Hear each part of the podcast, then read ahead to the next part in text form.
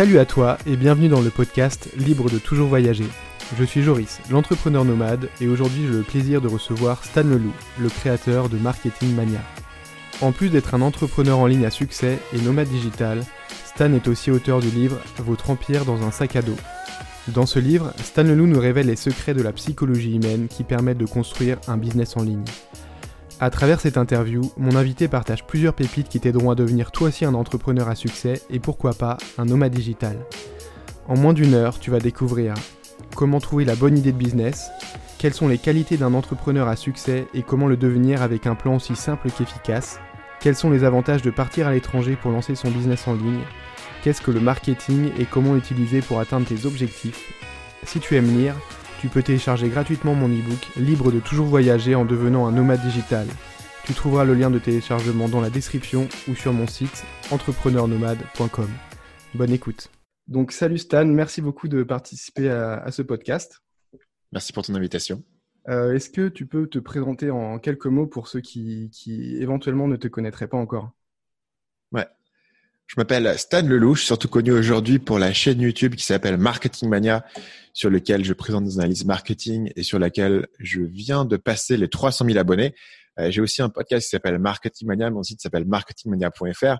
Sur tous ces formats, je j'explique aux gens comment est-ce qu'ils peuvent euh, apprendre mieux les ressorts de la psychologie humaine qui vont leur permettre de vendre sur Internet et de gagner leur vie. Et récemment, euh, j'ai écrit un livre qui s'appelle Votre empire dans le sac à dos, qui parle des mêmes sujets le sous-titre, c'est euh, Décoder la psychologie humaine pour euh, vendre sur Internet et gagner votre vie depuis votre ordinateur. Excuse-moi, je tousse. voilà, donc c'est ce que je fais, Marketing Mania et les analyses marketing, la psychologie humaine. Et donc, tu es, aussi nomade digital, donc tu as aussi un podcast nomade digital. J'ai eu un podcast nomade digital qui n'a pas publié depuis, je pense, début 2018. Je pense que c'était le dernier épisode qu'on a fait. J'étais un peu triste. que j'avais un, un co-présentateur. C'était un excellent podcast. Enfin, c'était un, excellent moment, en tout cas, pour moi, d'enregistrer ce podcast avec mon co-présentateur Paul, euh, qui reste toujours un bon pote aujourd'hui. Mais lui, il a, il a un gros business sur Amazon FBA. Et à un certain point, euh, ça prenait trop de temps de maintenir le podcast. Et comme on avait un duo un peu euh, très spécifique, si tu veux, entre toi, lui et moi, il n'était pas trop remplaçable. Donc, à partir du moment où il n'avait plus trop le temps d'enregistrer de, d'enregistrer le podcast, on s'est dit, bah, on va, on est à l'épisode 50, on va le terminer en beauté, on va voilà le finir. Donc c'était un truc qui était complet, mais aujourd'hui encore les gens le découvrent parce qu'au final ça parle de nomadisme digital, donc c'est assez c'est assez pérenne, tu vois. C'était pas de trucs trop euh, trendy. Et euh, voilà, c'était c'était euh, probablement un des premiers podcasts francophones sur le nomadisme digital. On a dû commencer ça en en 2016, je pense, jusqu'à fin 2017. Le dernier épisode, ça devait être tout début 2018. Exactement. Je me souviens que je l'écoutais quand je partais au travail en voiture. Et euh, ça a été une de mes sources de, motivation pour devenir euh, nomade digital aussi. Ah, euh, merci pour ce podcast. Alors, on va revenir à ton livre. une des choses les plus importantes dans le marketing, c'est de vraiment attirer l'attention du prospect pour qu'il découvre ton produit. J'étais assez surpris par, par la couverture de ton livre. c'est vrai qu'elle attire bien l'attention, mais je voulais vous comprendre un peu quelle était la logique derrière la création de, de cette couverture. Est-ce que tu peux nous en dire un peu plus sur le choix de cette couverture, s'il te plaît? Donc il y avait plusieurs versions de la couverture. Moi j'avais fait un brief. En gros, je voulais euh, euh, un fond rouge avec le titre et un truc genre un PC, etc. Et l'éditeur a fait OK, vas-y, c'est pas, pas top ce qu'il nous a fait, mais j'aurais fait un Photoshop en fait moche, mais je me suis dit, bah, faites un peu la même chose, mais en joli. Quoi. Mm. On fait OK, vas-y. On va, on va le faire, ce que tu nous dis, mais bon, on va peut-être faire d'autres propositions. J'avais fait OK, allez-y. En fait, moi, j'avais dans ma tête, euh, grosso modo, les miniatures que j'ai sur YouTube aujourd'hui, c'est une tête de quelqu'un, soit c'est moi, soit c'est une personne dont je parle, détourée avec un, contour en blanc sur un fond rouge avec une écriture en blanc. Et voilà, c'est très simple. C'est le, les trucs que je fais. J'ai fait à peu près la même chose, mais en, en livre, en format livre. Et après, l'éditeur est revenu vers moi et a fait voilà, on a, on a fait ce que tu nous as dit avec le sac à dos, le truc. Et on a fait aussi une proposition différente. Tu nous diras ce que tu en penses. J'ai vu les trucs côte à côte. Je me suis dit putain, parce que moi, je leur avais proposé le truc rouge. Oh, côte à côte, ça, ça ressemble à rien en fait. Pourquoi? Parce que sur YouTube, une miniature très simple. Sur YouTube, la miniature, elle est assez petite d'abord. Euh, donc, tu n'as pas, pas, la place pour beaucoup d'éléments. Un truc rouge c'est un truc reconnaissable, etc. Les gens s'attendaient à ce que je refasse la couverture rouge sur mon livre, mais le truc, c'est que la couverture rouge, elle a du sens dans le contexte de YouTube quand les gens euh, connaissent ma chaîne et savent ce qu'ils vont avoir. Mais sur une librairie, ça n'a pas de sens dans un, rayon de livre quand tu n'es pas en train de rechercher la couverture rouge. Et honnêtement, quand tu la vois, la couverture rouge, avec juste le truc, le PC ou le sac à dos, un petit élément visuel, eh ben, ça donne pas grand chose. Ça ressemble pas à grand chose. C'est, ça attire pas l'attention, quoi. C'est pas un livre que tu auras envie de ramasser et de feuilleter. Quand j'ai vu les deux côtés côte, je me dis lequel attire l'attention? Et pour moi, l'élément central ici, quand tu vas choisir la couverture d'un livre, c'est quand une miniature YouTube, tu veux attirer l'attention. Mais forcément, les codes sont différents entre un livre dans une librairie et euh, un, un élément que tu vas, une miniature que tu vas voir sur YouTube. Et le fait de se dire, OK, je vais être fidèle à mon univers visuel, comme mon univers YouTube, c'est visuel sur YouTube, c'est moi qui prends 30 minutes pour faire une miniature avec un truc détouré en blanc. Tu vois, c'est pas, c'est pas un truc que j'ai besoin non plus d'être marié à vie à ce truc-là que j'avais fait. Et donc, quand je voyais les deux côte à côte, je me dis, il y en a un qui donne vraiment l'envie de le ramasser et il y en a un qui est vraiment chiant. Aujourd'hui encore, quand on m'envoie des, photos de mon livre dans des rayons, euh, beaucoup de gens m'envoient, ah tiens, j'ai vu ton livre dans tel Fnac, etc et il ressort tout de suite. Dans un rayon, il ressort tout de suite.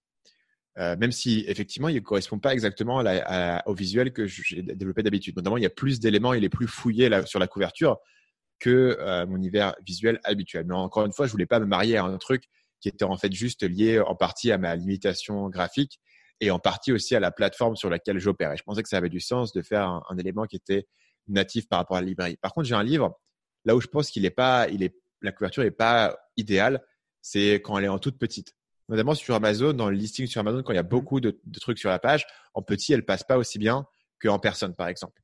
Quand tu l'as entre les mains ou quand tu vas dans le librairie. Donc, elle est plus optimisée pour la librairie que sur Amazon.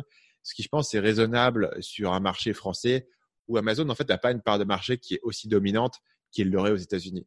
Aux États-Unis, Amazon, je connais pas les chiffres exacts, mais l'ordre d'idée, c'est de 70 à 80 du marché. C'est colossal.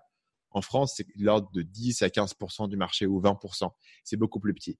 C'est en grande partie dû au fait qu'en France, euh, la loi les empêche de vendre moins cher, en fait. Donc, euh, les librairies restent un, canal énorme pour vendre des livres. Et euh, j'ai réfléchi du coup ma, ma couverture sur ce qui allait mieux marcher dans le contexte où je m'attendais à ce que la majorité des gens le découvrent c'est-à-dire une librairie ou une Fnac. Ouais, c'est ça. Ou un point relais, un truc comme ça. Ton public, quand, quand, on voit la miniature rouge, euh, sur YouTube, on sait quasiment que c'est toi d'office, alors que en librairie, les gens que tu essayes de toucher justement avec ce livre, c'est des gens qui ne te connaissent pas de base, qui vont peut-être pas forcément sur YouTube, donc tu as envie de toucher un autre public. Et concernant les gens qui connaissent, ils vont acheter le livre si tu veux, ils n'ont pas besoin que ça soit rouge, tu vois, ils vont l'acheter, ils vont le trouver, ils vont le voir. Donc eux, je les ai déjà plus ou moins convaincus. Effectivement, ce que je veux, c'est quand tu arrives dans le rayon business et que tu regardes et qu'il y a 30 livres qui sont là, qu'est-ce qui va faire que tu ramasses mon livre?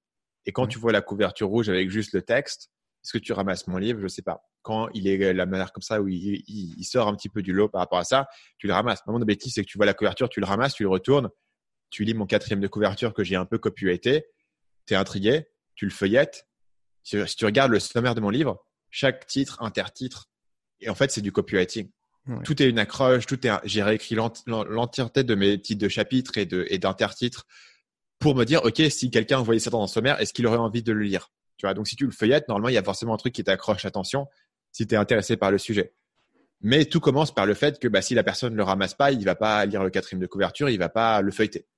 Donc il faut accrocher l'attention au départ et avoir un, voilà, un truc qui est, qui est assez qui sort un petit peu des, codes euh, parce que les, couvertures de bouquins business, il y en a pas mal qui sont cool et il y en a pas mal aussi qui sont ni fait ni à faire honnêtement. Il y a des trucs parfois tu dis vous n'êtes pas trop foulé quoi.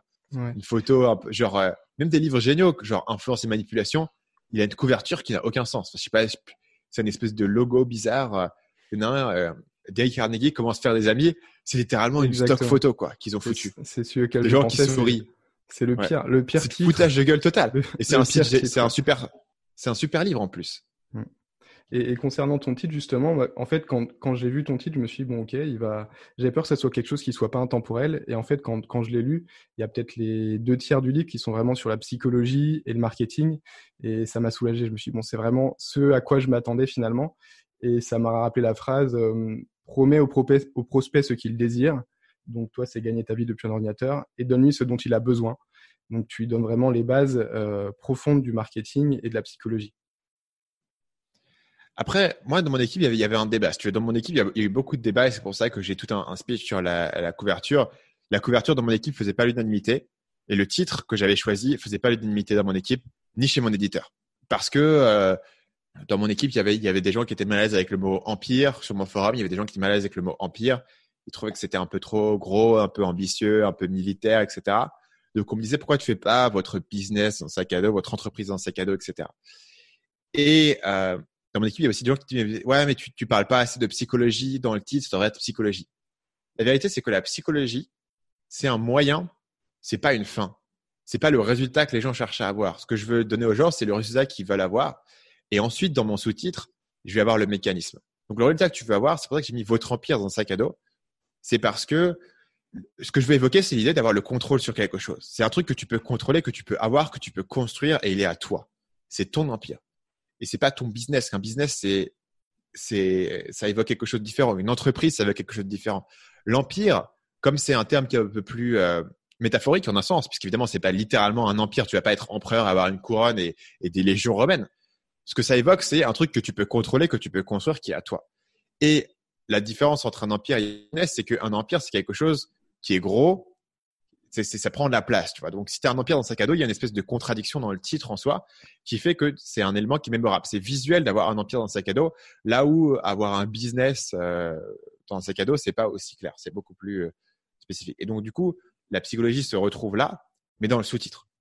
Euh, décoder la psychologie humaine pour trouver une idée de business. Donc, la première partie ici me semblait intéressant parce que quand tu penses à la psychologie, tu penses directement à la vente.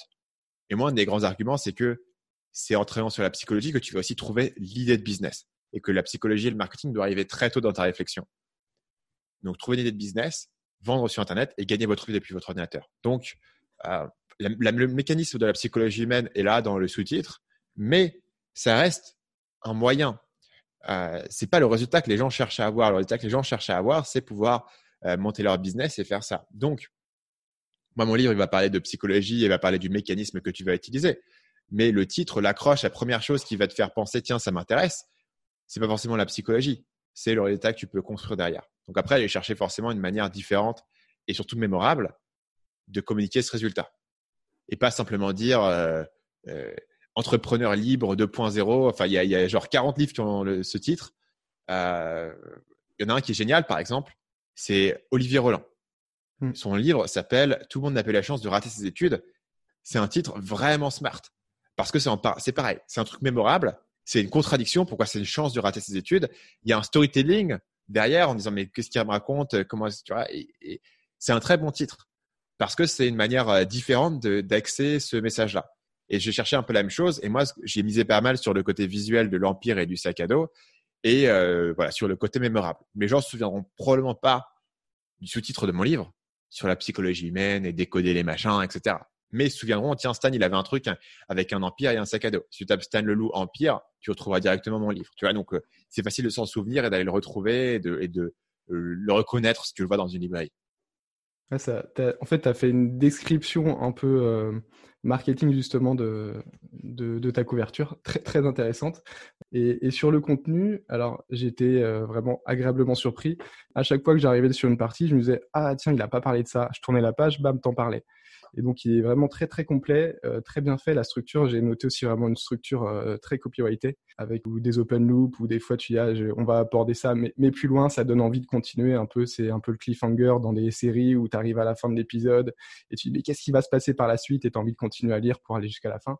Donc, je l'ai lu assez, assez rapidement et euh, vraiment très, très intéressant. Je pense que tu as, toutes les bases pour quelqu'un qui connaît rien en marketing, même quelqu'un qui se dit le marketing c'est mal. Je pense que c'est, euh, on a pas mal cette idée, euh, notamment en France, de dire non, vendre c'est mal. Qu'est-ce que tu dirais à une personne justement qui serait intriguée par ton livre, mais qui a des, des, mauvaises idées sur le, sur le marketing? Je pense que la première chose à comprendre, c'est que le marketing et la vente et la pub, c'est des choses qui sont différentes. Le marketing, c'est pas nécessairement la pub. La pub, c'est une petite partie du marketing, mais c'est pas le cœur du truc. En fait, si tu regardes le mot marketing, le mot marketing, c'est le mot euh, marché en fait en anglais, market. Et donc, ce que ça veut dire, c'est comprendre la psychologie des personnes qui s'adressent et comment est-ce que tu leur proposes quelque chose qui va être euh, intéressant par rapport à leurs besoins. Donc, comprendre le, besoin des gens, discuter avec eux pour comprendre ce qui les intéresse et euh, voir comment est-ce que tu peux les aider, c'est fondamentalement du marketing, puisque c'est l'activité de marketing, si tu veux, la plus essentielle, parce que c'est l'interaction directe avec ton marché. Et une fois que tu es basé là-dessus, ça change un peu ta perspective de ce que peut être le marketing et de ce que c'est Le marketing, c'est pas juste faire de la pub sur TF1 pour saouler les gens. C'est aussi comprendre bah, qu'est-ce que les gens ont envie d'acheter, qu'est-ce qui les intéresse, quelle est leur psychologie, qu'est-ce qui font, qu'est-ce qui fait qu'ils font une action plutôt qu'une autre. Ça va influencer le produit que tu vas choisir de faire, parce que si ton produit ne répond pas aux besoins de ton marché, de ton audience finale, ton produit ne va jamais se vendre. C'est une des grandes erreurs et une des grandes euh, illusions. C'est de croire que tu fais un produit, tu, vas coller dessus une surcouche de marketing et d'un coup les gens vont l'acheter. C'est le syndrome de et eh, j'ai fait un produit, ça se vend pas, je vais trouver un consultant marketing ou un associé marketing qui va le vendre et qui va réussir à le refouler aux gens. Si ton produit répond pas à un besoin, tout le marketing du monde ne va pas le sauver parce que le marketing devrait arriver au, départ. Et donc, si tu as un a priori par rapport à la vente parce que tu trouves qu'il y a des gens qui t'ont vendu de manière pas éthique ou s'il y a des pratiques que tu n'apprécies pas ou s'il y a des, manières de vendre que tu n'apprécies pas, rien ne t'oblige à suivre ces manières de vendre. Rien ne t'oblige à, faire une manière plutôt qu'une autre. L'idée, c'est de comprendre les besoins des gens, comprendre la manière dont tu peux communiquer avec eux, la manière dont tu peux les toucher, la manière dont tu peux leur faire passer un message, y compris l'endroit le, où tu veux les avoir. Ça peut être la pub à la télé, mais ça peut aussi être faire tes vidéos YouTube, ça peut être avoir un blog où tu fais des trucs intéressants, ça peut être euh, parler à des conférences. Euh, tout ça, c'est du marketing parce que c'est la question de comment est-ce que je vais faire pour capter l'attention des gens et quel message ensuite je vais leur donner avec l'attention qu'ils m'ont donné pour les convaincre de faire quelque chose. Et rien nécessairement de manipulateur dedans. Tu peux manipuler les gens si tu as envie de manipuler les gens et si c'est ce qui t'intéresse, c'est des gens qui font ça. Mais c'est pas quelque chose qui est essentiel. Tu n'es pas non plus obligé de saouler les gens avec des pubs et, en leur matraquant le visage. C'est pas forcément ça le marketing. C'est quelque chose de beaucoup plus large. Et simplement le fait de, pour moi, d'écrire un bon livre, par exemple, c'est une réflexion marketing. Parce que qu'est-ce qui fait qu'un livre est bien? C'est que les gens l'aiment. C'est dans l'œil du public. Et qu'est-ce qui fait que les gens vont l'aimer? C'est parce que moi, je me suis dit, bah, tiens, qui va lire ce livre? Qu'est-ce qu'ils recherchent dans ce, dans ce livre? Qu'est-ce qui va faire que ce livre leur apporte quelque chose par rapport aux autres livres qu'ils ont lus? Qu'est-ce qui va faire qu'ils auront envie d'en parler? Qu'est-ce qui va faire qu'ils vont se souvenir de ce que je leur ai dit? Grâce à des bonnes histoires, du bon storytelling, etc. Pour moi, écrire un bon livre, faire un bon produit, c'est fondamentalement du marketing parce que comment est-ce que tu peux faire un bon livre ou un bon produit si tu pars pas du principe que tu parles à un être humain de l'autre côté de l'écran? Et du coup, les gens qui crachent sur le marketing sont souvent des gens qui vont se replier sur un espèce de d'égoïsme personnel. En gros, ils ont leurs propres idées, ils ont leurs propres trucs, mais ils parlent à personne, ils font pas la promotion de leurs trucs parce qu'ils pensent que tout le monde devrait euh, reconnaître leur génie. Le truc, c'est que les gens vont pas reconnaître ton génie si tu fais pas l'effort toi-même de transmettre la valeur de ce que tu fais. C'est euh, sur toi que repose le poids de communiquer ce que tu fais, de l'expliquer dans les termes que les gens peuvent comprendre, dans les termes qui peuvent les persuader. Et si tu fais pas ce travail, personne ne va le faire à ta place. En fait, le marketing même, ça existe depuis la nuit des temps. Au final, dès que dès quelqu'un a, besoin de, quelque chose et quelqu'un lui offre euh, cette bonne solution en face, il y, a, une part de marketing dedans. Tu parles des besoins primaires justement dans ton livre. C'est des choses qui ont toujours existé. Nous, on a un petit peu un homme de Cro-Magnon en nous. On va dire qu'on a évolué très rapidement, mais on a des besoins primaires qui sont toujours les mêmes. Euh, quelqu'un, par exemple, crée un produit. Euh, comment il peut retrouver vraiment les besoins primaires des clients qu'il a en face? Essentiellement, il faut comprendre qu'il y a un certain nombre de grandes catégories de besoins qui existent. Tu as les besoins de sécurité, les besoins physiologiques, les besoins sociaux, d'image et d'ego et d'appartenance, et puis après les besoins un peu plus spirituels, genre transcendance de soi, etc. Il y a des grandes catégories de besoins. Après, pour être honnête, le fait de connaître les grandes catégories ne suffit pas à pouvoir vraiment les exploiter, mais ça, ça te donne déjà une base de, des grandes catégories de besoins. Et quand tu, quel que soit le produit que tu regardes, il rentre dans un certain nombre de ces grandes catégories. Après, quand tu commences à parler aux gens, euh, et que tu, tu, commences à creuser dans ce qu'ils te disent, tu vas commencer à comprendre euh, d'où viennent leurs besoins. Donc, par exemple, tu vois, si moi je parle à quelqu'un qui veut lancer son business en ligne, la personne va me dire, OK, moi je veux lancer mon business en ligne, gagner de l'argent. OK. Pourquoi tu veux gagner ton, pourquoi tu veux monter ton business en ligne? Qu'est-ce qui fait qu'aujourd'hui tu n'es pas content dans ton boulot? Ah ben moi, euh, je, je, vais au boulot tous les jours, mais je me sens pas super motivé par ce que je fais. J'ai l'impression de, de, de, de, construire un peu le rêve de quelqu'un d'autre. Et puis je vois plein de gens qui montent des business en ligne. Et tu vas commencer à creuser, d'un coup, tu vas découvrir quoi? Découvrir que la personne, elle, euh, elle veut prouver quelque chose. Elle veut prouver qu'elle a ce besoin d'indépendance. elle veut prouver qu'elle peut avoir ce niveau de liberté. Elle veut prouver qu'elle est capable. Elle veut rejoindre le club des gens entrepreneurs qu'elle voit sur YouTube, qui se connaissent tous, qui sont tous potes et qui sont connectés. Et du coup, c'est des besoins qui sont fondamentaux. C'est le besoin euh, d'avoir le contrôle sur ce que tu fais. Une fois que moi j'ai compris ça, je me dis, OK, comment est-ce que je transmets ce besoin de manière différente? Peut-être que j'utilise le mot empire, par exemple. Le mot empire, il y a un, il y a un, il y a un aspect d'ego dessus. Il y a un aspect où je te permets de, de, rêver que tu vas pouvoir faire un truc qui est gros, un truc que tout le monde va respecter, un truc que personne ne peut ignorer, mais aussi un truc que tu contrôles absolument. Tu vas pouvoir être despote, tu vas pouvoir prendre les décisions. Dans la vie, il y a beaucoup de compromis, mais dans ton business, dans ton empire, tu pourras en faire ce que tu veux. Et tu vois en quoi ici, je, je joue sur des, sur des émotions fondamentales de l'être humain qui a envie d'avoir le contrôle de cet environnement, qui a envie d'être en sécurité parce que il a le contrôle de cet environnement et aussi il a construit quelque chose qui peut être respecté. Si tu as construit un empire, les gens te respectent et les gens te regardent d'une certaine manière. Et c'est aussi quelque chose que les gens recherchent. Et c'est pour ça que le mot empire ici a du sens, là où le mot entreprise ou business apporte pas cette même connotation. Et c'est pour ça que je vais, je vais aller utiliser ce type de mot. Tu vois, et c'est souvent en creusant ces besoins et en comprenant le, besoin profond que tu vas non seulement choisir les mots que tu utilises, mais aussi les anecdotes que tu racontes. La manière dont mon livre s'ouvre, l'anecdote que je raconte en introduction, est une manière de répondre aux besoins que j'ai identifiés fondamentalement sur les gens et, les, et le malaise qu'ils peuvent avoir et qui peut les avoir poussés à acheter mon livre. Tu as parlé d'émotions, c'est quelque chose qui nous aide à vendre en tout cas, de toucher les émotions de quelqu'un. Et c'est quelque chose que je vois beaucoup, notamment bah, dans, dans, le commerce en ligne, euh, moins dans l'infoprenariat, mais quand tu vends des objets physiques, les gens qui font des, fiches produits, en fait, c'est du copywriting au final, les fiches produits. Et les gens qui font des descriptifs, telle taille, telle dimension, telle couleur, ça, ça fait pas vendre. Ce qui fait vendre, c'est les émotions. Et les émotions, tu les touches à travers les bénéfices du produit. Euh, c'est une erreur que je vois beaucoup. Est-ce que tu peux nous parler un petit peu de, comment trouver les bénéfices de quelque chose et nous permettre de toucher les émotions de quelqu'un pour l'aider à, passer à l'action et devenir ton client? Sur le, le débat entre l'émotion et la logique, est-ce que les gens achètent pour l'émotion ou achètent pour la logique? Les deux jouent un rôle, mais ils jouent pas le même rôle. C'est-à-dire que l'essence de ce qui va pousser les gens à acheter quelque chose, c'est qu'ils sont poussés par une certaine impulsion, une certaine, un certain désir de, ressentir une certaine émotion, et ils ont une motivation. Et la motivation est toujours créée par l'émotion. Tu peux pas créer une motivation par un argument rationnel. Imagine, voilà, comment est-ce que je pourrais convaincre quelqu'un par un argument purement rationnel, je sais pas, de se mettre au régime ou de faire du sport ou de monter un business par un argument purement rationnel, je ne pourrais pas toucher ses émotions. Je pourrais démontrer mon truc, la personne pourrait me dire OK, tu as raison, la personne n'aurait jamais l'émotion suffisante pour passer à l'action ou pour acheter quelque chose. C'est pour ça que l'émotion est toujours la source de la motivation.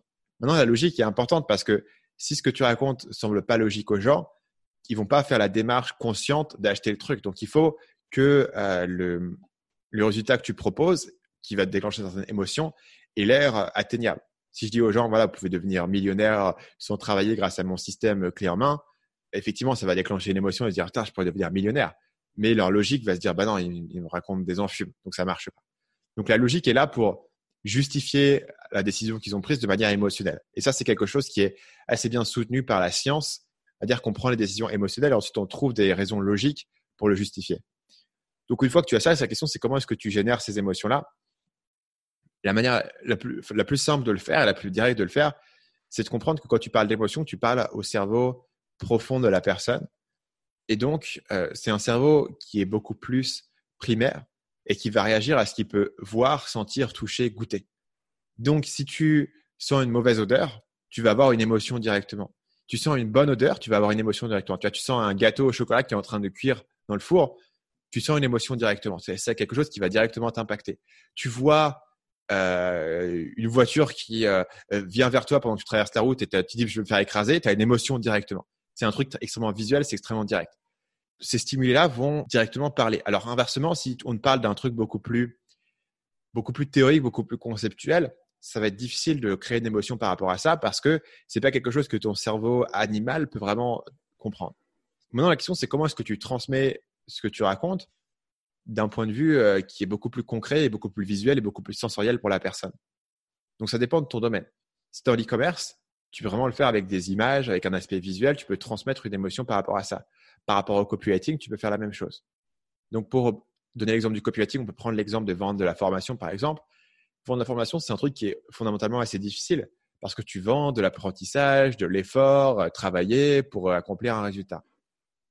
Et c'est tout ça, c'est assez théorique dans la, dans la base. Donc, ce qu'il faut faire, c'est comprendre comment est-ce que tu peux faire pour faire visualiser à la personne le résultat qu'il va avoir, soit directement avec des images, soit avec des descriptions, parce que tu peux lui faire aussi visualiser dans sa tête. Quand tu visualises une idée, tu peux avoir la même émotion que si tu avais vu quelque chose en face à face. C'est-à-dire, si tu veux, tu vois, je sais pas, être motivé pour gagner plein d'argent, tu peux soit aller euh, au concessionnaire Lamborghini et regarder des Lamborghini, mais tu peux aussi imaginer une Lamborghini et tu auras le même effet si, c'est un truc qui te fait kiffer, tu vois, si tu es le genre de personne qui aime bien les, les belles bagnoles.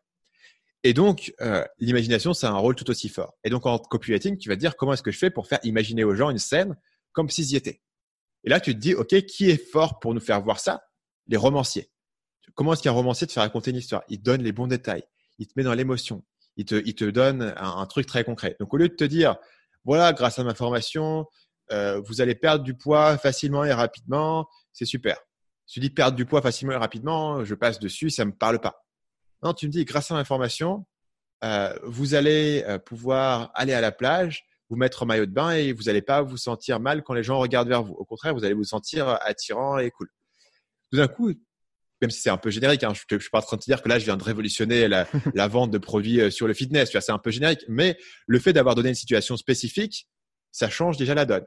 C'est tout d'un coup le dire, vous allez perdre du poids, c'est une situation spécifique où, le, perdre du poids, ça va t'aider. Tu peux aussi dire, voilà, quand vous montez les escaliers au quatrième étage euh, pour aller euh, chez votre voisine, vous serez plus essoufflé parce que vous aurez un niveau de fitness. C'est une situation précise, c'est un détail, mais je peux me visualiser. Si tu as bien fait ton travail de copulateur et si tu as bien été rechercher mon émotion, c'est ce que je vais ressentir. Et donc, du coup, tu, me vends quelque chose qui correspond à une situation que moi j'ai vécue ou que, ou que je peux, dans laquelle je peux me projeter.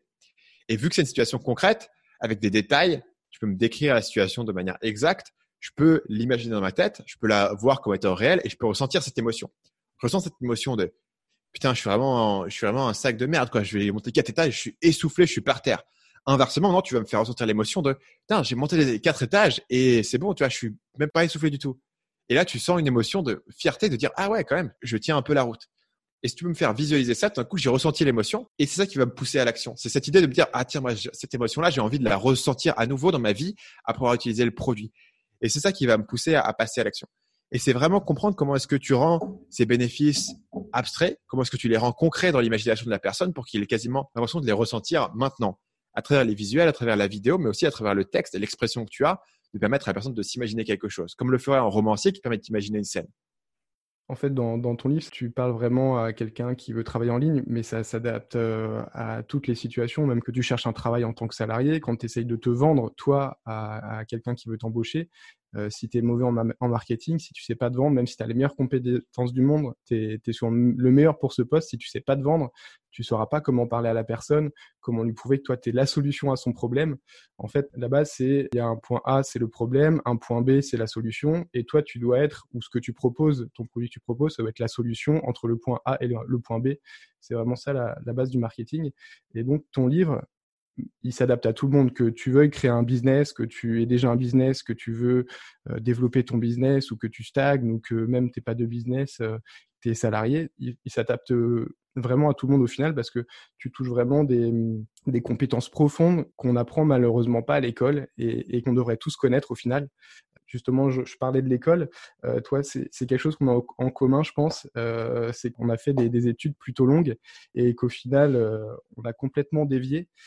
J'aimerais revenir un petit peu sur, cette période de ta vie. Comment tu t'es lancé? Toi, tu avais commencé par les sectes et tu étais parti pour faire une école de commerce et travailler à la défense.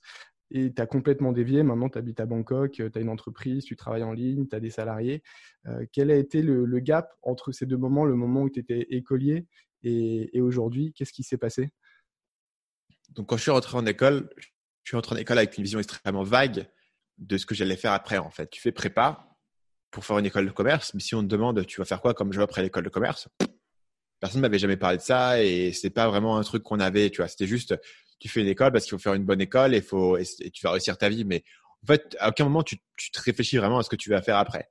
Et il y a un côté où ben, quand tu as fait, as été au lycée, tu avais des bonnes notes, etc on me dit bah faut faire quelque chose quoi. Tu vas pas l'année prochaine euh, rester chez toi rien faire, euh, faut aller quelque part. Et on me dit faut aller en prépa. Donc finalement je rentre en école et j'ai jamais vraiment réfléchi à ce que j'allais faire après. Donc je commence à me dire bah, ok super, je suis rentré. Ce que je vais faire ensuite, c'est quoi mon futur? Et je commence à voir mon futur et c'est pas top quoi, parce que c'est euh, du conseil de gestion, c'est de l'audit, c'est travailler peut-être chez L'Oréal au mieux. Voilà, c'est pas c'est pas, les gens qui sortaient de là n'avaient pas l'air super heureux dans ce qu'ils faisaient. Et surtout, moi, j'ai l'impression que les cours que je faisais, c'était un peu du bullshit. J'ai l'impression que c'était un peu euh, fait, fait un PowerPoint qui a l'air bien pour que le prof te mette une bonne note. Et voilà, tu vois, c'était un peu. J'ai l'impression que c'était un peu du pipeau à chaque fois. C'était du, de la, de la, du blabla, de la vidéo. On n'apprenait pas grand chose de concret. Et d'ailleurs, on allait faire des jobs où je me dis, ben, ça va être un peu la même, quoi. Dans mes jobs, ce que je vais faire, tu fais un management, c'est pareil. Hein tu fais du PowerPoint et du blabla et du machin. Tu vois. Il y a des gens qui se plaisent beaucoup dans ce type de, métier et c'est assez motivant.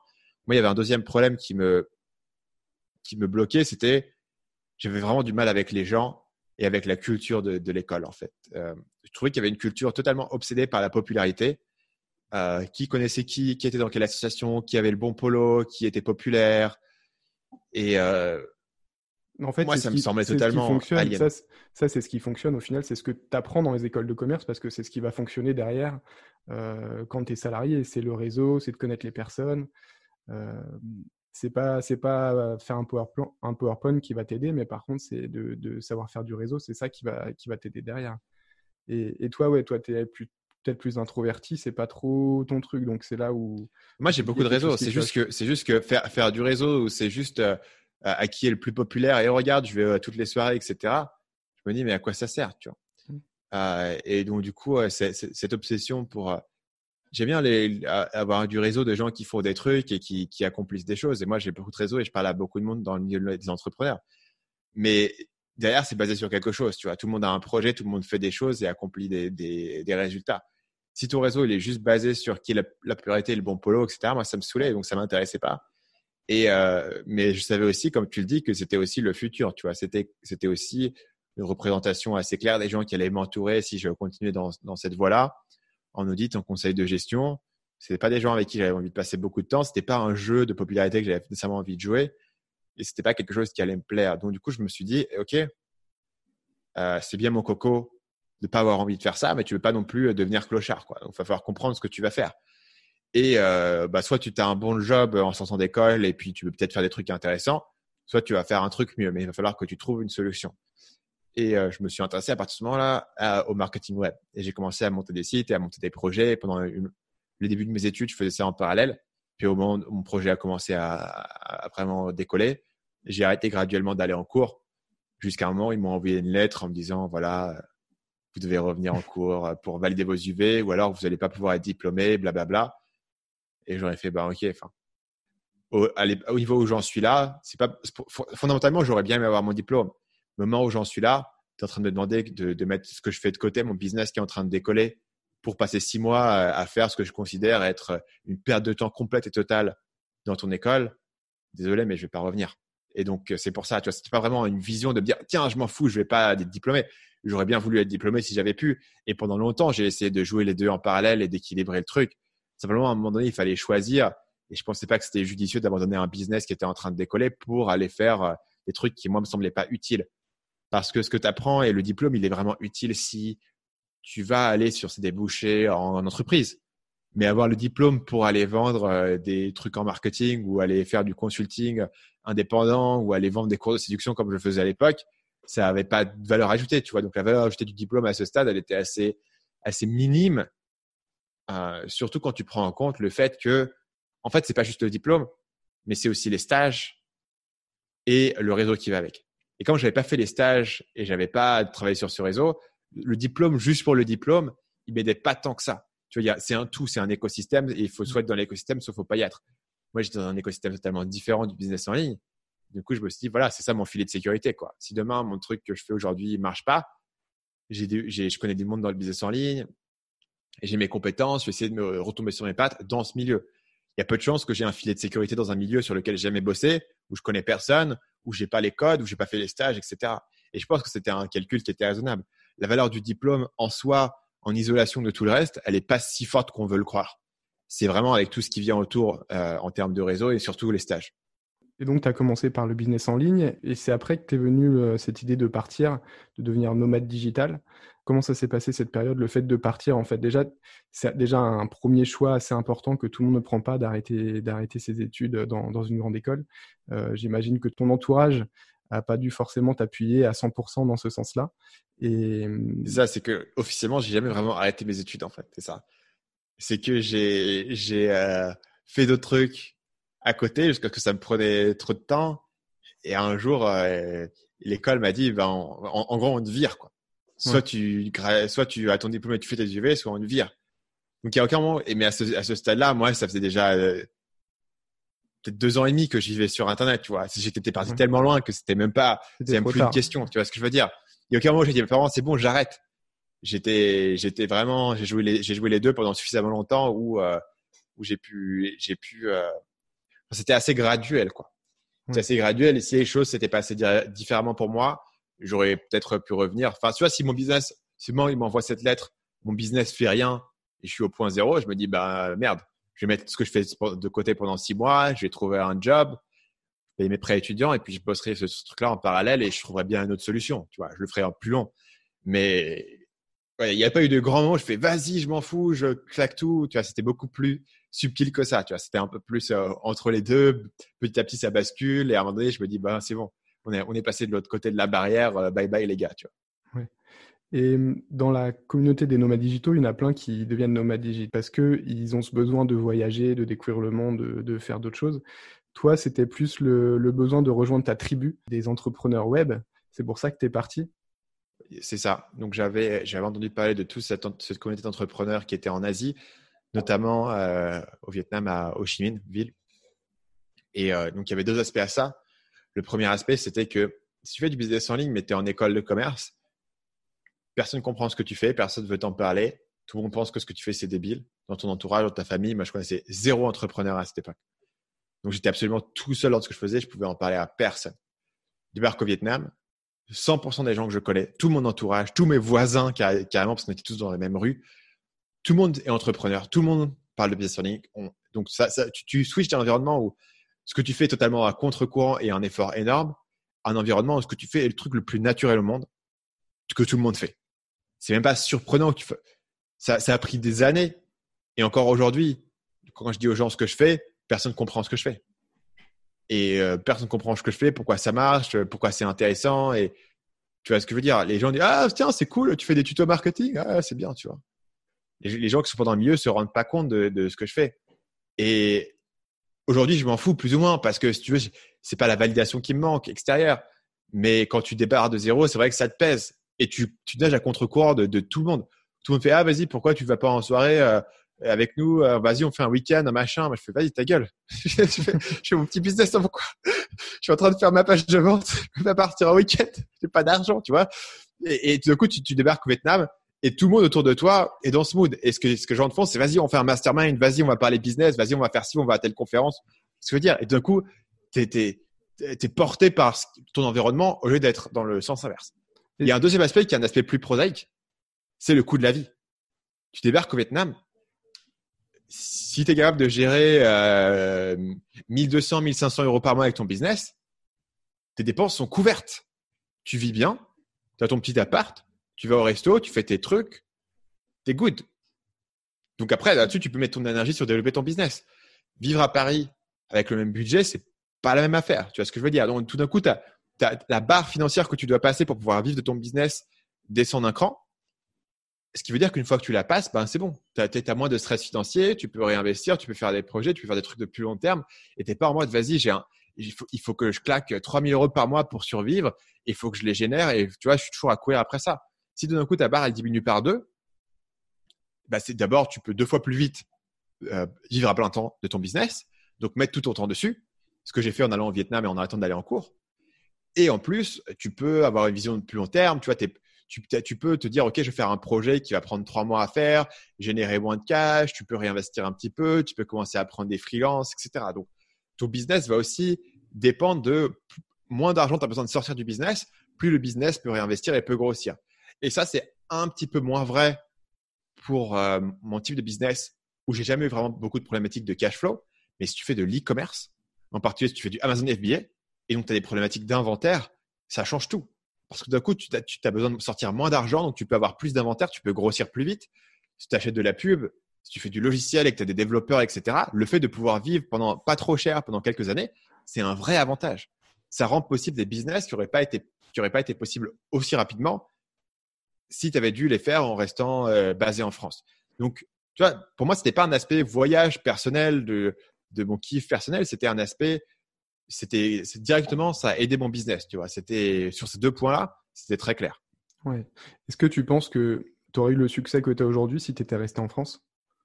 Bah, je pense que j'aurais j'aurais fait des trucs si j'étais en France et j'aurais fait des trucs bien, mais je ne sais pas si je, si, je l'aurais fait aussi vite Parce que j'ai une période où, quand, quand, quand je suis allé au Vietnam, j'ai une période où, où je bossais non-stop et tout le monde était entrepreneur autour de moi et j'avais une émulation qui était énorme et, j'ai drivé. Tu vois. Donc, en gros, il y a une période entre le moment où euh, je suis arrivé au Vietnam et le moment où j'ai commencé, mettons, tu vois, à, générer un, chiffre d'affaires qui aurait été suffisant pour vivre en France. Cette période-là, en France, j'aurais été à mi-temps dessus, donc j'aurais avancé moins vite. Après, à terme, si tu veux, ce que je fais aujourd'hui, que je sois à Bangkok, que je sois en France, je ferai le même travail, je ferai les mêmes vidéos, j'aurai le même succès sur YouTube. Mais je pense qu'il y a une période d'accélération que j'ai eue entre la bascule. Parce qu'à partir du moment où je passe à plein temps dessus, à partir du moment où je suis un entrepreneur et que je m'entoure d'entrepreneurs, si aujourd'hui je rentrais à Paris, je m'entourais comme d'entrepreneurs. Si tu veux, je connais suffisamment de monde aujourd'hui et suffisamment d'accès, de portes qui me sont ouvertes. Les portes, elles n'étaient pas ouvertes pour moi au moment où j'étais un petit mec qui faisait un petit site de séduction que personne ne connaissait.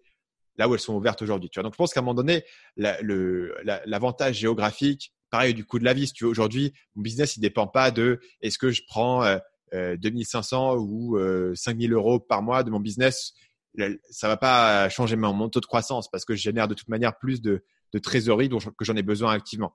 Donc, mais je pense qu'il y a une période de peut-être un an et demi, deux ans où ça a fait la différence, où j'ai envie de, mettre un gros coup d'accélérateur. Là où au contraire, si j'avais été en France, je commençais à me dire, OK, j'ai un pré étudiant qui arrive, donc je suis sur le TikTok de la montre. Euh, je ne pense pas que mon business couvre la vie en France plus le pré étudiant. Donc, il faut que j'assure mes arrières et que je trouve un job et donc que je continue mes études, etc. Donc, d'un coup, je passe à, mi-temps sur le truc où, pour le coup, j'étais à, à, 150%, tu vois. J'étais non seulement à plein temps, mais, le soir, après le dîner, je revenais bosser, etc. J'étais à, à 2000% dedans. Ce que je pense pas que j'aurais pu faire en étant en France avec toutes les pressions externes que tu peux avoir, les obligations sociales, familiales, etc. J'ai pu avoir un niveau d'obsessionnel à fond qui m'a permis d'accélérer pendant deux ans. Après un moment où de toute manière, au bout d'un moment, je serais arrivé au point où je serais passé à plein temps. Et là, je pense que je serais, voilà, je serais revenu à la situation où je suis aujourd'hui. Mais peut-être euh, un an et demi, deux ans plus tard, ce qui est beaucoup, deux ans dans ta vie. Mmh. Ouais, ça, c'est quelque chose qu'on pense pas forcément quand on se lance dans le business en ligne. C'est le temps que ça nous prend, en fait, avant de, de construire quelque chose viable. Il y a tellement de compétences à apprendre, à développer, de choses à mettre en place en fait, malheureusement, sur YouTube, il y a beaucoup de, formateurs un peu escrocs, ceux qui mettent des vignettes avec des, chiffres énormissimes, qui demandent euh, le succès facile sur Internet, parce que ça, malheureusement, c'est ce qui fait vendre le plus facilement, j'imagine. Parce que toi, euh, tu ne fais pas du tout, euh, tu ne parles pas du tout de chiffres, tu parles vraiment de, compétences et, de choses plus profondes. Et en fait, c'est beaucoup de travail. Euh, il y a des, gens qui arrivent à, décoller très rapidement, mais c'est comme euh, jouer au loto. Euh, ça reste beaucoup de travail profondément. Et c'est vrai que si tu arrives à t'entourer des bonnes personnes, tu arrives à te mettre dans un contexte où tu arrives à rester focus pendant un an, deux ans, peut-être trois ans, tes, chances de réussir, elles, vont, elles vont décupler, c'est sûr il y a de plus en plus de, formateurs, comme je disais, qui, vendent des astuces, euh, des, choses pour réussir rapidement sur Internet. En quoi Internet, pour toi, ça change la donne au niveau du marketing? Est-ce que ça, change vraiment la, façon de faire du marketing ou pas? Ça change plusieurs choses. La première chose que ça change, c'est la barrière à l'entrée. C'est la facilité à pouvoir se lancer avec un budget qui est limité. Parfois, il y a des gens qui sont un peu en mode de dire Mais comment tu t'es fait pour te lancer? Avec quel argent tu t'es lancé? Stade, mais tu avais de l'argent, tes parents t'ont donné de l'argent pour te lancer. Qu'est-ce que tu racontes? Mes premières vidéos ont été tournées avec ce micro que j'ai là actuellement, qui coûte exactement 70 dollars sur Amazon. Mon téléphone que j'avais déjà, qui était en plus un téléphone pourrave, un logiciel de montage à deux balles et un PC normal, euh, voilà. Et un hébergement à 7 euros, tu vois ce que je veux dire. Ça, c'était clairement pas possible euh, à une certaine époque. Tu pouvais pas aussi facilement, même si tu voulais faire un business de formation, il faut quand même que tu trouves un lieu du coup, ça, a un certain coût, c'est un certain risque financier. Tu peux pas commencer à créer du contenu et, faire. Si tu veux créer du contenu sur le marketing, faire des analyses marketing, il faut que tu puisses convaincre un média, je sais pas, peut-être euh, Marketing Magazine, de publier mes articles. Je peux pas juste dire, ben voilà, je vais faire une des vidéos YouTube, il n'y a pas de barrière à l'entrée. Donc ça, c'est le premier facteur. C'est le, il y a, y, a, aucune barrière à l'entrée. Donc tout le monde peut se lancer, voilà, avec, peu de budget, avec, avec peu même de compétences. Même il y a seulement 20 ans, monter un site web, il fallait être super technique. Il fallait être quasiment développeur, il fallait comprendre euh, le HTML, le CSS, le PHP, le machin, la base de données, etc. Aujourd'hui, n'importe qui peut monter un WordPress, un Squarespace, une page euh, Strikingly et, aux compagnies. Donc la barrière d'entrée a beaucoup, beaucoup diminué. Il n'y a plus besoin de faire un prêt, il n'y a plus besoin de faire des, délires comme ça. Le deuxième euh, aspect qui a vraiment changé, c'est l'effet de levier.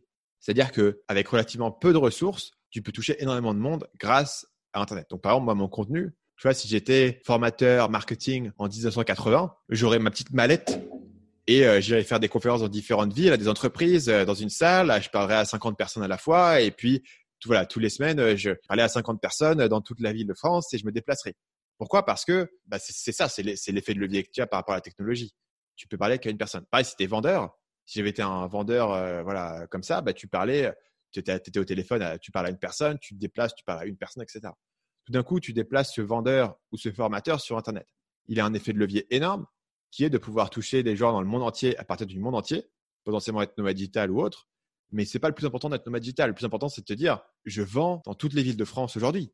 Si je devais vendre des formations marketing dans toutes les villes de France sans Internet, il me faudrait des centaines de formateurs, ou, il faudrait au moins une, trentaine de personnes qui font le tour de France, qui font du train, qui bookent des hôtels, qui bookent des salles de réunion, etc. Une logistique énorme qu'aujourd'hui, je peux faire quasiment tout seul. J'ai plusieurs personnes qui, m'aident sur Marketing Mania à plein temps, mais fondamentalement, euh, quand j'ai commencé, je pouvais déjà vendre et j'étais tout seul. donc l'effet de levier est énorme. Et pareil, le bon vendeur, tu le mets maintenant avec une page de vente, il peut, il peut toucher des milliers ou des dizaines de milliers de personnes grâce à sa page de vente, là où avant, il aurait parlé aux personnes une par une. Donc, si tu veux, ce que ça change, c'est que ça change l'équilibre de la donne de ce qui est important. Avoir du capital, c'est moins important dans beaucoup de business, puisque tu peux démarrer sans capital. Ce qui veut dire qu'avoir des connexions, c'est moins important dans beaucoup de business, parce que tu peux démarrer sans capital, tu peux démarrer à partir de zéro et monter tes connexions au fur et à mesure. Ça veut dire que avoir des compétences marketing, c'est autre plus important, puisque ton marketing et ta communication et ta vente est démultiplié par cet effet de levier. Et inversement, ça veut dire qu'avoir des compétences, je ne sais pas, euh, d'être capable de, euh, de euh, négocier avec la banque pour avoir un prêt, pour monter ta boutique, etc., tu vois, qui aurait été un des principaux obstacles pour devenir entrepreneur en 1973. Parce que si tu n'as pas d'argent pour monter ta boutique, tu n'as pas les, les, je sais pas, les 50 000 euros, l'équivalent en francs pour monter ton truc, bah, tu ne peux pas le monter. Aujourd'hui, ça, ça a disparu ou tu n'en as plus autant besoin. Et donc, du coup, toutes ces compétences-là, elles, ont été un peu dévalorisées. Et à l'inverse, ce qui a été revalorisé, c'est la capacité, bah, du coup, maintenant que tout le monde peut monter son site e-commerce pour faire une boutique, bah, il suffit plus d'avoir une boutique. Il faut vendre, il faut marketer, il faut faire de la pub, etc. Donc, tu vois, pour moi, il y a un équilibre des, compétences qui a changé. Il y a une barrière d'entrée qui a diminué. Ça ne veut pas forcément dire que c'est devenu beaucoup plus facile de réussir, euh, mais les compétences nécessaires ont, ont, diminué. Et aussi, pour le coup, il y a une chose qui est vraie, c'est que le risque a diminué. Tu peux aujourd'hui te lancer, te planter, et ça va finir ta vie si ton site e-commerce marche pas, euh, c'est pas très grave. Si le magasin sur lequel tu as emprunté 50 euh, 000 euros euh, marche pas, c'est un peu plus chiant. Et du coup, tu peux tester beaucoup plus de projets, tu peux prendre beaucoup plus de risques entre guillemets parce que au contraire, le risque est moins fort. Donc, prendre plus de chance et jouer un peu plus le hasard, simplement parce que les conséquences de l'échec sont quasiment inexistantes. Sur Internet, tu as vraiment l'effet de levier du temps aussi qui, euh, voilà, quand tu, quand tu dors, ton business il continue à tourner. Là, moi, j'ai des publicités qui sont en train de tourner alors qu'on est en train de faire ce podcast. Je peux faire des, ventes alors qu'on est en train de discuter. Je suis pas en train de travailler sur mon business. C'est vraiment des effets de levier très très puissants qui effectivement, comme tu disais, on ne on pouvait pas avoir avant. Mais comme la barrière à l'entrée est plus faible, tu as beaucoup plus de concurrence, il y a beaucoup de gens qui se lancent. Et quelle est selon toi la différence entre quelqu'un qui va se lancer et qui va pas réussir et quelqu'un qui va se lancer et qui va réussir? Une grande différence, c'est la capacité des gens à passer à l'action rapidement et évaluer ce qu'ils font et à pouvoir pivoter, etc. Donc, il y, a deux, il y a deux biais que les gens vont avoir. Le premier biais, c'est il y a des gens qui sont beaucoup trop dans leur tête et dans l'intellectualisation de leurs plans. Vont faire des plans sur la comète super compliqués avec un tunnel de vente, avec machin. Ils vont passer des, semaines et des semaines à réfléchir à un truc. Ouais, je regarde deux minutes et je fais euh, ce que tu me racontes. Tu n'as même pas encore créé un site, tu n'as pas encore créé une vidéo, tu n'as même pas encore parlé à un client qu'est-ce que tu es en train de me faire Un plan en 52 étapes, euh, commence par l'étape 1 et puis après tu verras l'étape 2 euh, quand tu seras dedans. Tu vois. Donc il y a vraiment un truc où il y a des gens qui vont passer énormément de temps et qui vont perdre beaucoup de temps à réfléchir à des trucs, à se faire des plans, à se faire des positionnements, etc. Alors, alors qu'ils auraient bien mieux fait d'aller au contact de leur marché et vendre un truc euh, simple, mais voilà, essayer de se développer des compétences. Donc ça, c'est un élément. et après, il y, a, des gens qui vont aussi se lancer, mais ils vont, ils vont être super têtus sur leur idée, tu vois. En gros, ils ont eu une idée, ils se sont dit, OK, je vais faire ça, ça marche, il faut persévérer, il faut faire cette idée. Mais le truc, c'est que leur niveau de confiance par rapport à leur idée est démesuré par rapport au niveau d'information qu'ils avaient au moment où ils l'ont pris. Si tu as, si as réfléchi à une idée tout seul dans ta chambre, tu dis cette idée, elle est bonne, même si moi, j'ai trouvé une idée, Stan Leloup a trouvé une idée, je me dis, cette idée, elle, vaut quoi? Elle vaut euh, Stan Leloup qui est dans sa chambre tout seul, c'est-à-dire pas, grand-chose, tant qu'elle n'a pas été validée sur un marché. Donc, mon niveau de confiance sur une idée que j'ai eue, même si elle me semble en théorie bien, est assez basse. Et j'ai eu des cas où j'avais une idée qui me semblait très bien, que j'ai lancée. Oui, bah tiens, ça marche pas. Ça marche pas, il y a pas, le besoin est pas là, la demande n'est pas là, le, le, prix n'est pas bon, le produit n'est pas correct, l'offre n'est pas la bonne.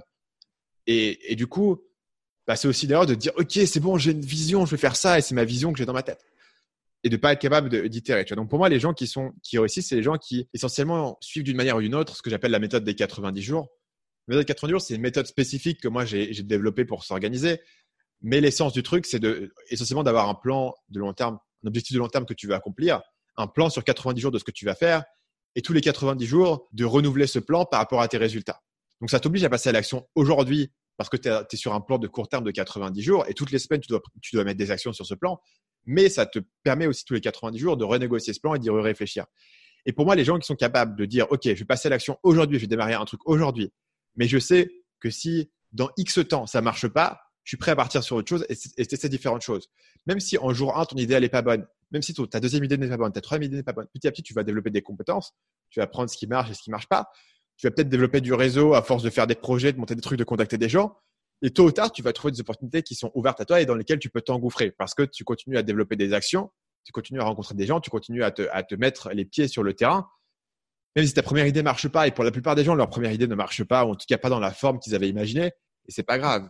Mais plus vite tu peux passer à cette première idée et passer à l'idée suivante et tester différentes choses, plus tu as de chance de trouver un truc qui va marcher. Parce qu'au final, même si tu testes 15 idées différentes sur une année et qu'il n'y en a qu'une seule qui marche, ton taux de succès, n'est pas énorme. Il est de 1 sur 15. C'est pas beaucoup. C'est moins de 10%. Mais c'est pas grave parce que tu as une idée qui marche. Tu peux mettre tout ton effort dessus sur la deuxième année et tout d'un coup, tu as un truc qui commence à ressembler à quelque chose.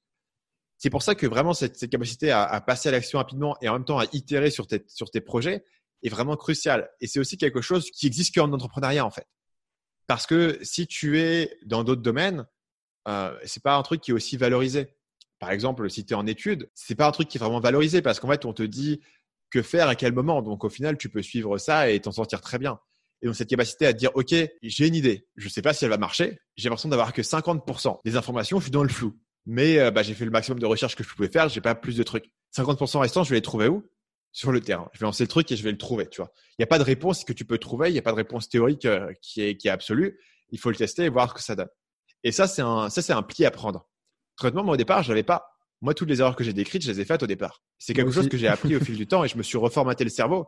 Et aujourd'hui, je prêche un truc qui n'est pas venu du tout naturellement. C'est quelque chose que moi, j'ai dû apprendre parce que je me suis rendu compte de ce qui marchait et ce qui marchait pas c'est aussi des, choses que j'ai vécues moi-même et donc je me retrouve vraiment dans ce que tu as dit, c'est vraiment ce qu'il faut faire. Euh, tu as parlé beaucoup d'idées, je pense que c'est un autre frein que les gens beaucoup. Euh, ils disent j'ai pas d'idée, je sais pas quoi faire, j'ai envie de travailler en ligne, j'ai envie de travailler sur Internet, j'ai envie de devenir nomade digital, mais j'ai pas d'idée. Euh, j'ai pas l'idée qui va révolutionner le monde, c'est un peu ce qu'on peut entendre. Est-ce que tu as besoin de trouver l'idée, le prochain Uber, le prochain Airbnb pour, pour te lancer sur Internet? Bah, évidemment, tu n'as pas besoin de trouver le prochain Uber ou Airbnb parce que si tu regardes le, parcours de ces mecs-là, ils n'ont pas commencé par cette idée. Euh, les, idées de génie qui ont changé le monde, euh, elles n'ont pas été trouvées par quelqu'un qui était en mode ah, il faut que je trouve une idée de génie. Mais si tu regardes Facebook, lui, il a, démarré ça super jeune. Mais au départ, il faisait juste un site pour euh, ranker les meufs dans son université. Donc, il ne cherchait pas l'idée qui allait changer le monde. Tu vois. Facebook, c'est petit à petit, ça a évolué vers cette idée. Donc, c'est aussi cette idée de commencer avec un truc en jour 1 et, et l'itérer au fil du temps et peut-être que ça peut donner un truc qui est gros. Mais la vision n'arrive jamais euh, toute faite euh, au final. Et que ce soit Airbnb ou Uber, ils ont commencé avec des visions très différentes. ça, c'est le premier point, c'est que de toute manière, les idées évoluent au fil du temps. Et surtout, les idées viennent le mieux aux gens qui sont sur le terrain. c'est un peu un paradoxe. C'est que si tu parles à quelqu'un qui veut lancer un business, ils n'ont pas d'idées. Tu parles à l'entrepreneur, il a trop d'idées. Mais il se dit, bah non, j'ai trop d'idées, il faut que j'arrête de me disperser, le syndrome de l'objet brillant, etc. Tous les entrepreneurs en activité, se plaignent d'avoir trop d'idées et d'avoir des idées qui les distraient et qui ont du mal à rester focus sur leur business principal. C'est un peu un paradoxe, c'est que les gens qui ont le moins besoin d'idées sont ceux qui en ont le plus. Pourquoi? Parce que les idées viennent quand tu es engagé sur le terrain à faire des trucs. Maintenant, si tu réfléchis en termes d'idées, plein de business marchent. Moi, j'ai jamais eu de grande idée dans ma vie. En tout cas, d'idées de business. Aujourd'hui, mon, business qui m'a fait connaître, c'est Marketing Mania. Faire des vidéos YouTube et vendre des formations de marketing. Waouh quelle idée de génie Personne n'y avait jamais pensé. Tu vois, enfin, c'est genre. C'est ce qui, était intéressant, c'était pas l'idée ici. C'est de me dire, tiens, ce marché m'intéresse, j'ai peut-être un positionnement unique à prendre dessus, j'ai peut-être un truc différent à raconter, un format différent de contenu à, donner, un discours différent, des arguments différents. Avant ça, j'ai fait des, formations de séduction en ligne. Pareil. Avant ça, j'ai fait une, une, agence de gestion des pubs Facebook. Waouh, c'est pas des grandes idées, mais je me disais que j'avais, une stratégie à jouer, un, angle à prendre, un positionnement à donner, euh, que c'était quelque chose sur lequel je pouvais euh, vendre quelque chose et répondre aux besoins des gens. Et tu n'as même pas besoin d'avoir une idée originale ou une idée qui est différente des autres. À partir du moment où tu réponds à un besoin pour un marché, il vaut beaucoup mieux avoir une idée qui est similaire à ce que font d'autres personnes, mais qui répond à un vrai besoin, plutôt que d'avoir une idée qui est totalement différente que personne n'a jamais eue, mais qui répond pas à un besoin. Et c'est pour ça que se concentrer sur l'idée, c'est souvent une erreur. Parce que tu peux démarrer avec une idée qui est peut-être pas top, qui est peut-être un peu basique, peut-être même déjà un peu vue et revue, mais tu vas te lancer, il va se passer deux choses. La première chose, c'est que tu vas commencer à développer des compétences. Tu vas au moins créer un site, tu vas créer du contenu, tu vas créer de la pub, tu vas créer une page de vente, tu vas créer une formation, peu importe ton business, mais tu vas apprendre à vendre, tu vas apprendre à faire des trucs, tu vas développer des compétences de base. Donc même si ce projet, tu le traites juste comme un exercice quasiment scolaire qui te rapportera pas d'argent, bah de base, tu auras pratiqué des compétences qui te seront utiles le jour où tu auras une idée. Deuxième chose, c'est que tu vas commencer à rencontrer du monde. Tu vas commencer à te connecter avec les gens dans ton domaine. Là, peut-être qu'il y a des idées intéressantes qui vont venir. Moi, l'idée de la pub Facebook, elle m'est venue d'une personne que je connaissais via mon business de séduction. Un jour, il est venu me voir, il m'a fait Tiens, on a ce projet-là de pub Facebook, ça peut t'intéresser de bosser là-dessus avec nous. J'ai fait OK. C'est la première fois que je faisais de la pub Facebook. Parce que ce mec que je connaissais m'a proposé de le faire. Donc, en gros, j'ai fait mes premières campagnes et j'ai appris à le faire euh, grâce à une personne que je connaissais déjà, via un projet précédent. Troisième chose qui va se passer, c'est que tu vas euh, mettre les mains dans le cambouis il y a des nouvelles idées qui vont commencer à te venir. Donc moi, quand j'ai commencé le, business en ligne, je savais pas que le copywriting c'était un truc qui existait. Je savais pas que c'était un truc sur lequel j'allais devenir bon. Mais quand j'ai fait mon business de séduction, il fallait que je fasse du copywriting pour vendre, pour vendre mon truc. Donc j'ai appris à faire du copywriting et j'ai découvert que c'était une passion, que c'était super intéressant. Et des années plus tard, c'est devenu un business central pour moi de vendre des formations en copywriting, de parler du copywriting sur des podcasts comme le tien, etc. Mais comment est-ce que j'aurais pu un jour découvrir que j'allais devenir bon en copywriting et que ça allait être ma passion si n'avais pas commencé avec un premier projet dans un domaine différent pour vendre des formations en séduction? C'est pour ça que tu peux, tu peux commencer même sans grande idée à passer à l'action sur un truc peut-être même simple. Parce que si tu exécutes suffisamment une bonne idée, une idée simple, ça peut marcher, même si elle n'est pas ultra originale, même si elle ne va pas changer le monde. Et ensuite, ça va t'apprendre les compétences et le réseau qui va te permettre de passer au niveau suivant. Et finalement, ça va te permettre de t'ouvrir l'esprit vers des nouvelles idées qui peuvent être encore plus grosses que ce que tu fais aujourd'hui. Et pour toutes ces raisons, si aujourd'hui tu veux lancer un business, tu te dis j'ai pas encore d'idée, et tu attends que l'idée géniale te, te, tape, pourquoi? Tu devrais être en train de faire un business peut-être euh, simple, peut-être tu vas faire un truc euh, pas différencié, genre des formations en nutrition euh, qu'un milliard de personnes font et que tu as du mal à vendre, mais peu importe. Tu es en train de bider un truc, tu as les mains dans le cambouis, tu apprends des choses, et la personne qui fait une formation en, en nutrition que personne n'achète a beaucoup plus de, gens, de chances de réussir que la personne qui se dit bah non, moi j'attends l'idée parfaite. Parce que le jour où l'idée parfaite se présente la personne qui est déjà sur le terrain a plus de chances de la reconnaître, a plus de chances d'être capable de l'exécuter avec les bonnes compétences, avec la bonne mentalité, avec toi, les, simplement un truc con, les bonnes habitudes de travail. Être capable de travailler tout seul chez toi, dans ton coin, de te cadrer, de faire des plans, des objectifs, etc. Tu peux très bien apprendre ça en faisant un projet qui ne marche pas. Mais tu pratiques. Tu pratiques, tu apprends et tu deviens meilleur. T'as tout dit. T'as tout dit. On va s'approcher de la fin. J'ai une question que j'aime bien poser. Euh, imagine-toi dans 50 ans, qu'est-ce qui te ferait dire j'ai réussi ma vie? C'est une question intéressante et ça, et ça se lie à pas mal de, questions dernièrement que j'ai eues sur le futur de Marketing Mania. En gros, je me dirais, tu vois, si euh, j'ai pu développer Marketing Mania sur un moteur qui a pu lancer pas mal de, de business et me dire, OK, tu vois, j'ai développé des idées qui sont vraiment influentes et dont les gens parlent encore aujourd'hui et qui les a vraiment aidés à avancer dans leur vie. Et moi-même, j'ai pu, euh, voilà, grâce à ces idées, j'ai pu développer mes propres business qui sont annexes, pas seulement Marketing Mania, mais d'autres business qui sont annexes. Et je me dis, tiens, tu vois, j'ai vraiment, j'ai vraiment euh, influencé les trucs et apporté un nouveau mouvement et j'ai vraiment intellectuellement synthétisé des, nouvelles manières de réfléchir, de nouveaux, des nouvelles lentilles pour, euh, pour monter des business et ça a donné tous ces résultats-là. Et il y a, y a tout un, tu vois, toute, toute une cohorte de jeunes entrepreneurs qui sont venus après moi, et qui ont 20 ans, 30 ans de moins que moi et qui euh, se sont inspirés de ce que j'ai fait pour monter leur truc et, je suis un peu, tu vois, la personne qui les a, qui les a drivés. C'est un peu ça, tu vois, qui me fait dire, tiens, là, la mission a vraiment été remplie. j'ai été plus loin que simplement vendre des petites formations, tu vois. J'ai, influencé toute une génération de personnes qui sont venues et qui se sont servis de ça pour faire des trucs qui sont cool, euh, auxquels moi, j'aurais jamais pu penser. Très bien. Mais en tout cas, tu as déjà commencé à a impacté euh, beaucoup de personnes. Euh, je pense que je suis une, des personnes que tu as impacté à travers euh, tes, podcasts, notamment sur le nomadisme digital mm. et à travers aussi le, marketing en ligne. Tu as été une, de mes sources d'inspiration pour, pour mon marketing, justement. Donc, merci beaucoup pour ça. Et donc, est-ce que tu peux nous dire en quelques mots, est-ce qu'on peut te retrouver? Ouais. Donc, la chaîne YouTube s'appelle Marketing Mania. C'est là où je poste mes analyses marketing.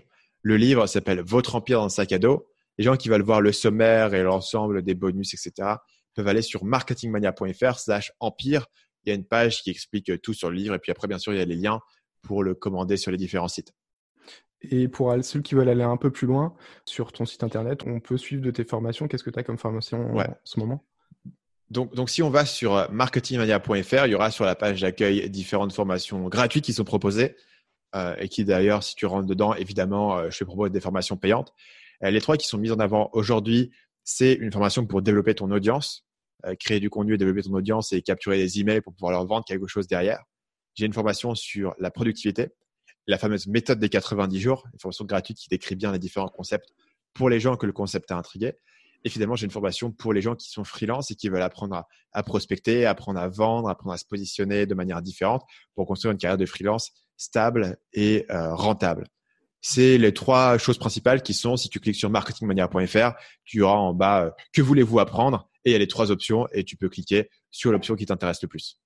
Super. Bah, merci beaucoup pour, euh, pour toutes ces explications. C'était très intéressant. Et puis, je te dis à très bientôt.